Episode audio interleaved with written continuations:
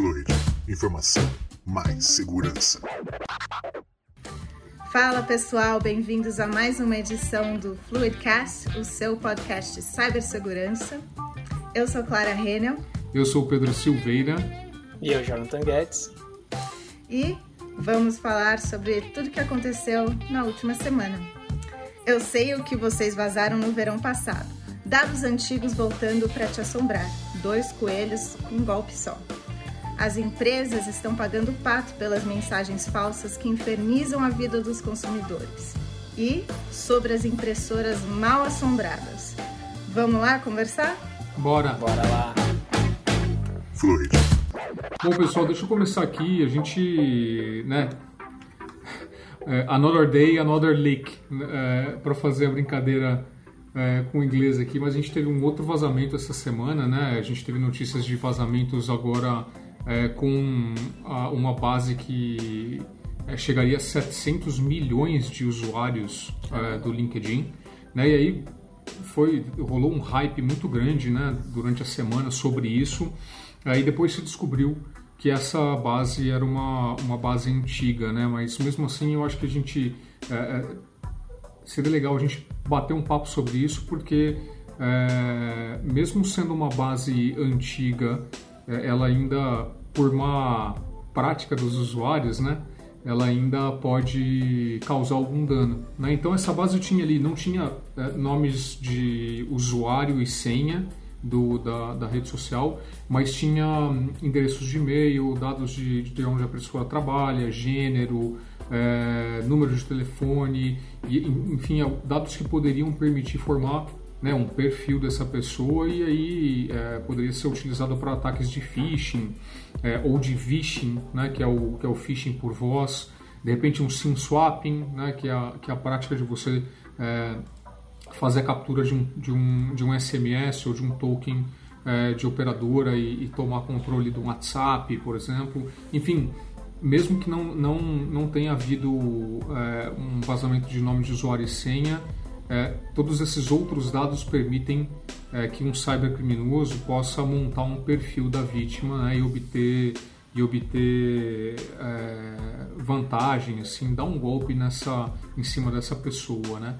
E aí o que, o que eu queria chamar atenção para além né, desse, desse, desse vazamento é, que era com dados antigos, né? E que a HackRead, que é um, é um site só sobre temas de cibersegurança, disse que foram obtidos por data scrapping, né? Que é uma técnica utilizada é, não só por cybercriminosos, mas também é, por gente que faz é, pesquisa, que depende de dados para capturar na web dados que não são estruturados, né? então é, dados que estão em códigos de website, dados que estão em código de aplicações é, e essa técnica permitiu então é, capturar os dados de vazamentos antigos do LinkedIn, né? de vários vazamentos e formar essa base, essa mega base de 700 milhões de dados. Né? Então a grande, a grande preocupação aqui é que o pesadelo não acaba só depois do ataque, né? Ele, ele, ele perdura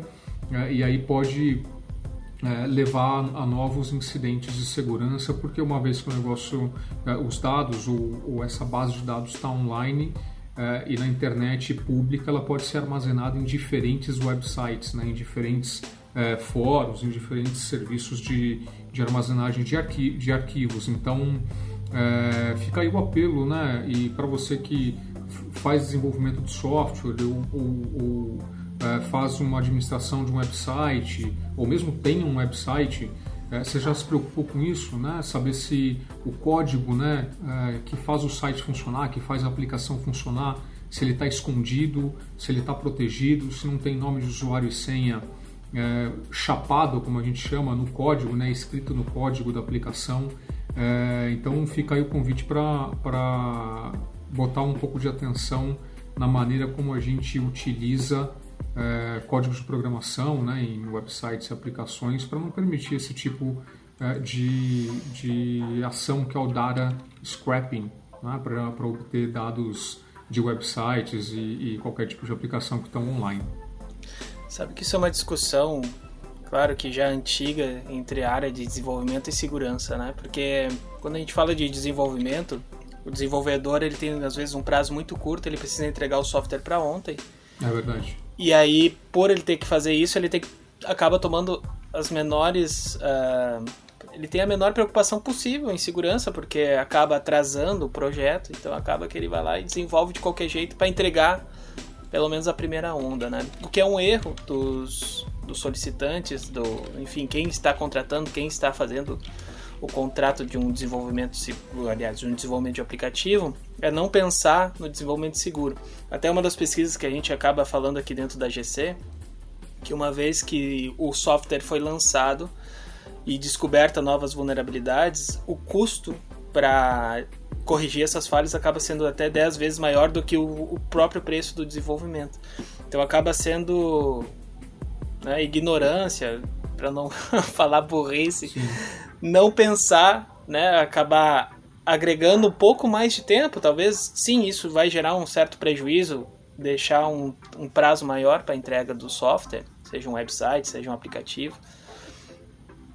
Pensando em segurança primeiro, blindar todas as portas possíveis para depois fazer o lançamento oficial. Porque aí uma vez que o, o site nessa versão vai estar tá, uh, sendo lançado, os riscos são bem menores do que simplesmente um desenvolvedor ter que a toque de né, sair correndo ali para como se fosse uma corrida para ir fazer a entrega do aplicativo sem pensar em nada, né? Só pensando em entregar o projeto, acaba deixando todas as portas abertas. Isso se torna extremamente fácil de um atacante conseguir obter esse tipo de informação. Né?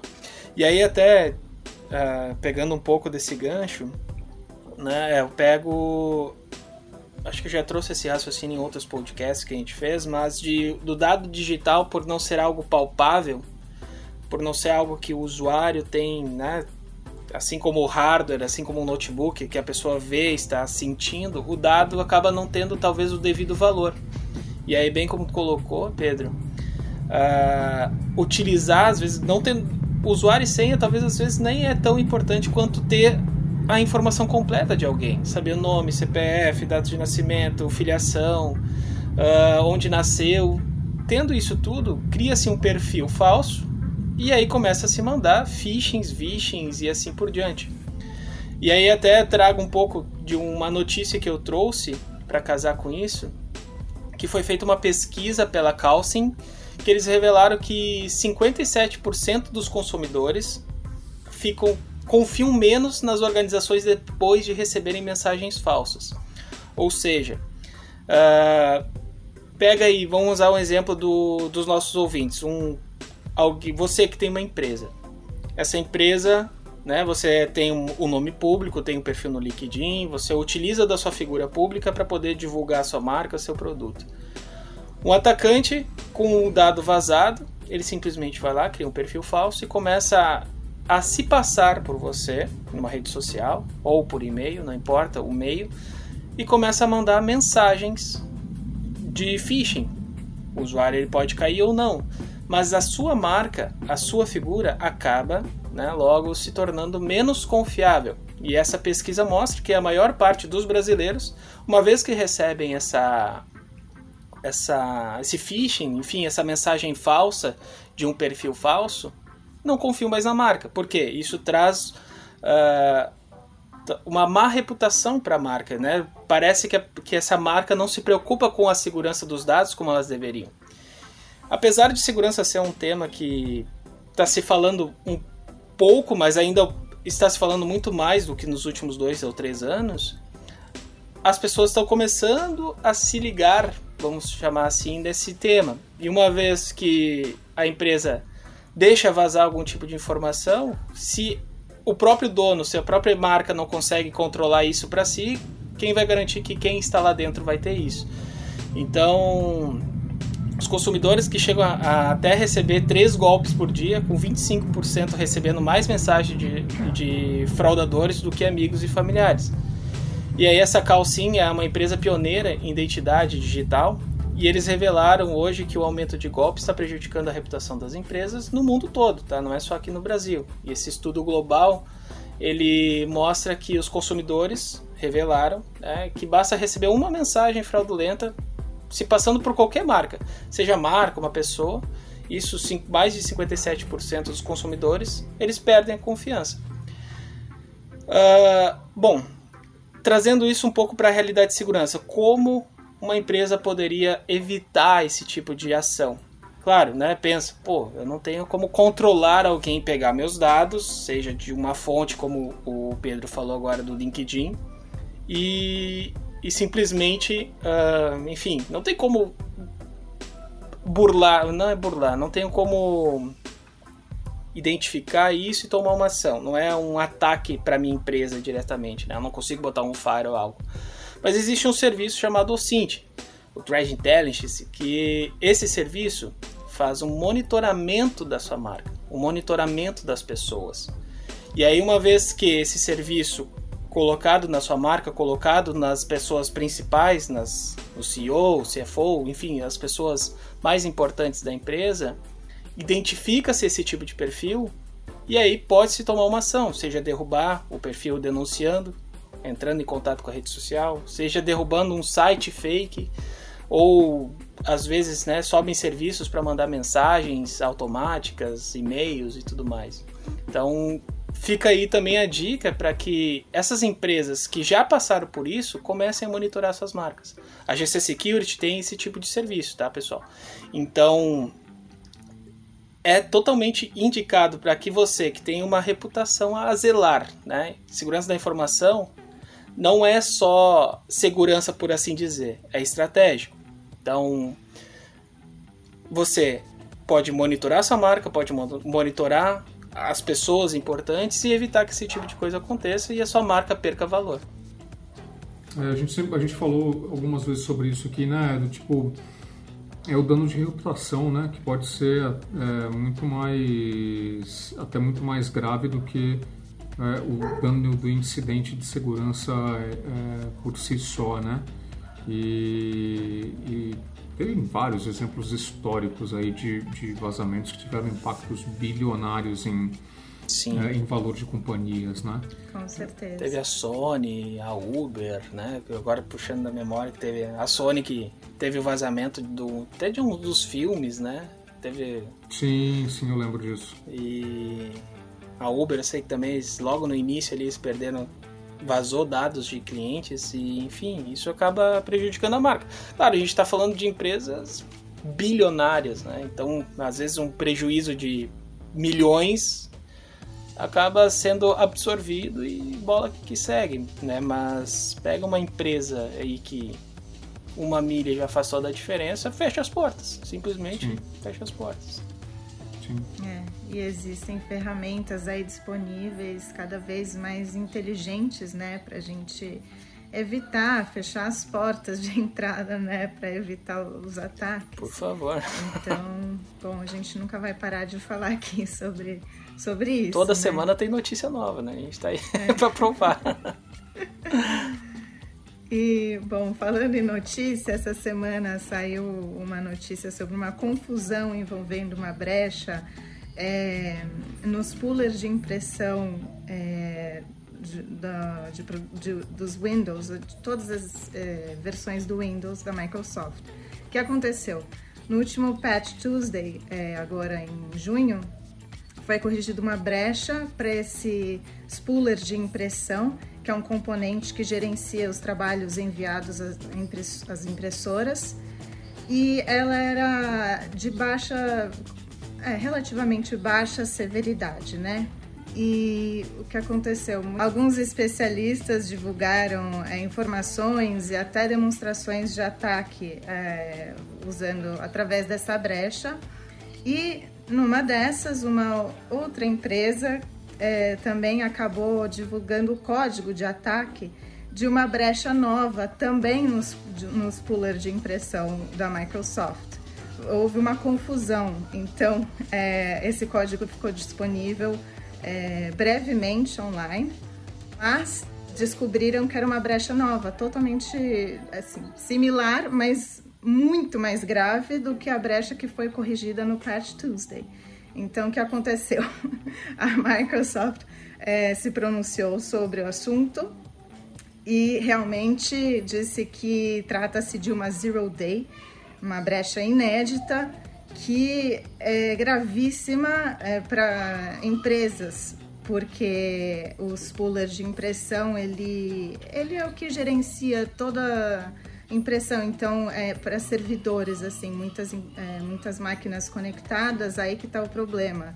É, virou uma porta gigantesca de entrada, pode infectar é, um sistema inteiro, uma rede inteira, e um atacante poderia ter controle total sobre o sistema. Nossa, super então, crítico. E ainda não, não foi remediada essa brecha, então é, o conselho é, que estão dando é para desconectar as máquinas que não utilizam esse serviço, né?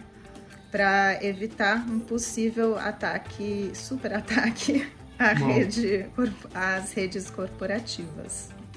Pode lembrar que é um serviço super é, é de low level, né? ou seja, de, de controle básico do sistema operacional, então ele tem que rodar num nível de usuário, de acesso à máquina e à, e à rede, e o sistema operacional como um todo é, bem alto, né? Então é, é a faca e o queijo na mão. Agora me estranha o, eles terem corrigido, mas não corrigiram o erro. É, como assim? Ou, é, ou foi um erro novo? Foi, é um erro novo. Entendi. É, desculpa, uma, talvez pode ter ficado um pouco mal entendido. É, essa empresa que divulgou esse código é, para o ataque tava, achou que, que as outras empresas estavam falando dessa mesma brecha, hum. mas na hum. verdade era uma outra, uma zero day que eles tinham descoberto que não tinha ainda sido é, remediada pela Microsoft. Então ela ficou brevemente, ele, o ataque ficou brevemente disponível online e retiraram. Mas a Microsoft já falou que já já estão usando ativamente essa brecha para atacar empresas.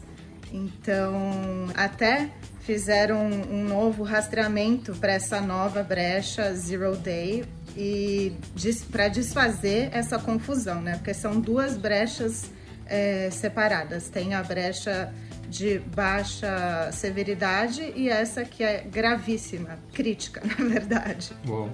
E vale lembrar que, que duas coisas. Que primeiro dá para desabilitar esse serviço de impressão né, no Windows Server e, e, no, e, em todos os Windows, enfim.